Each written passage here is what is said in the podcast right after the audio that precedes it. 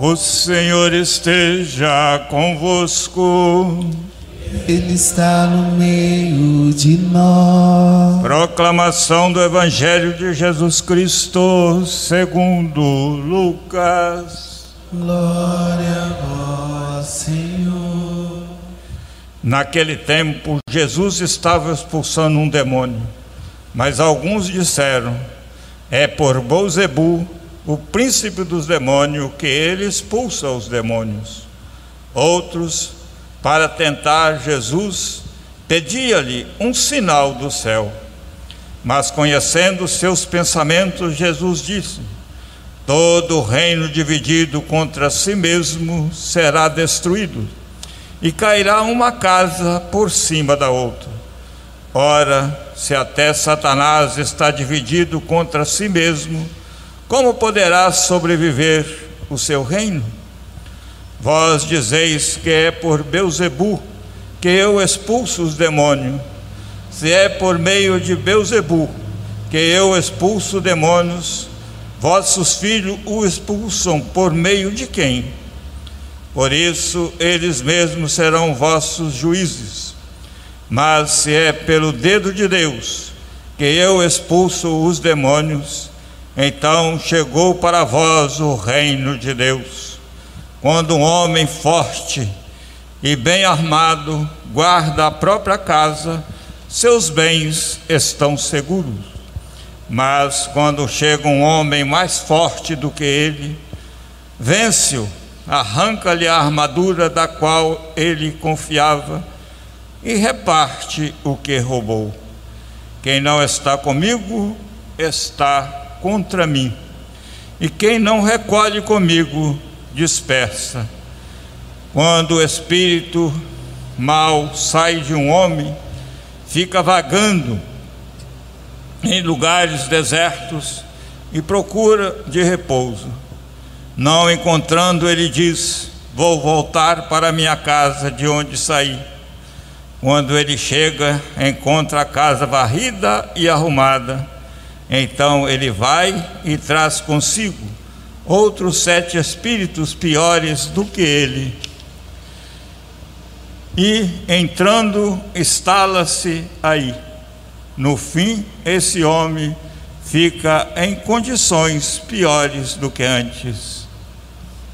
Palavra da salvação.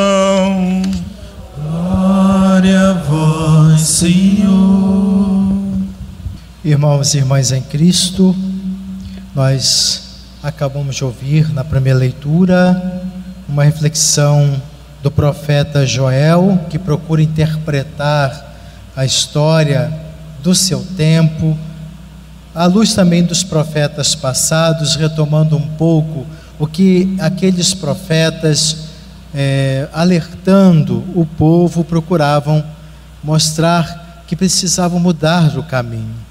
Ele apresenta um convite à conversão, muito claro na primeira leitura de hoje. Recorda os grandes profetas, como Amós, como Jeremias, Isaías, grandes profetas que não deixaram de com coragem proclamar tempos de penitência, de jejum, de arrependimento e mudança de vida. Os acontecimentos difíceis que o povo eleito estava enfrentando na época do profeta Joel, profeta Joel, tem a ver justamente com a fé vacilante, a falta de comprometimento com a aliança. No entanto, o profeta sempre nos apresenta, e é fundamental termos isso presente, que nosso Deus é um Deus cheio de misericórdia. E apesar de nossas rebeldias, nosso distanciamento, nosso Deus não nos abandona. Essa sabedoria do profeta justamente vem do alto, porque ele lê com profundidade, ele interpreta, ele faz um discernimento da história presente com base também do que aconteceu no passado e ao mesmo tempo um olhar sobre o que está por vir, um olhar não de derrota, de destruição, mas um olhar de esperança e de confiança, dependendo hoje daquilo que, como nós agimos, como nós procuramos é, vivenciar a nossa fé, realmente nos comprometendo com a palavra do Senhor no caminho da conversão. Já o Evangelho, temos aqui o episódio em que Jesus é questionado e chegam até a interpretar de uma forma absurda o poder de Jesus de expulsar os demônios. Mas Jesus, acima de tudo, com a sua palavra, o seu poder, mostra que o senhorio do mal está enfraquecendo. É a força do Senhor que prevalece, é, é, é a irrupção do senhorio de Deus no mundo. Aqui a, a palavra de Jesus, quando fala do homem forte, depois é expulso, mostra que o demônio se considerava muito forte. Realmente, às vezes a gente vê na realidade do mundo, parece que ele está com uma, ele tem uma presença muito sólida, influenciando a humanidade com o seu poder maligno.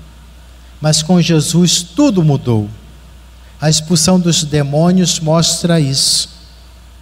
Quando fala aqui do homem forte, podemos ver a figura do Senhor, que viu Satanás cair do céu. A imagem da batalha que nos é apresentada aqui tem a ver com o nosso combate, o combate pessoal de cada um, de, de cada um, o, o combate da humanidade contra as forças destruidoras do mal. Mas quem combate conosco é o Senhor, é o Messias. E ele espera de nós uma decisão clara. Não é possível neutralidade. Vamos somar com ele ou não? Estar a favor de Cristo ou não? Não basta dizer da boca para fora isso, mas a vida é que demonstra nossa escolha vida pautada na palavra do Senhor dos mandamentos. De modo que nesse combate não nos desviemos do amor de Deus. Esse amor que se traduz nas relações fraternas e unidos a Jesus nesta batalha pessoal e comunitária, mediante a fé em Cristo, possamos em Cristo vencer Satanás significa aquele que, o diabo, né, que aquele que divide. Satanás é pedra de tropeço. Não sejamos pedra de tropeço, causa de divisão, de discórdia, distanciamento. Mas em Cristo, na batalha pessoal de conversão, de santificação, na vida da igreja, possamos contribuir com nosso nossa posição clara e firme por Jesus, possamos contribuir com essa decisão clara de assumir esses mandamentos Senhor e trilhar o caminho do bem, da justiça e do amor. Como que conseguimos? Continuemos na escuta orante da palavra de Deus, participemos das nossas liturgias, os sacramentos nos alimentam nossas partilhas, momentos de oração em comunidade, são os auxílios cotidianos que nos dá o Senhor. Mas a força extraordinária do Senhor é que cada vez mais vai nos impulsionando nesse caminhar autêntico de fidelidade. E assim, em nossa vida e na comunidade participamos, poderemos é, sempre mais é, experimentar o senhorio de Deus, transformador na história da humanidade. Assim seja.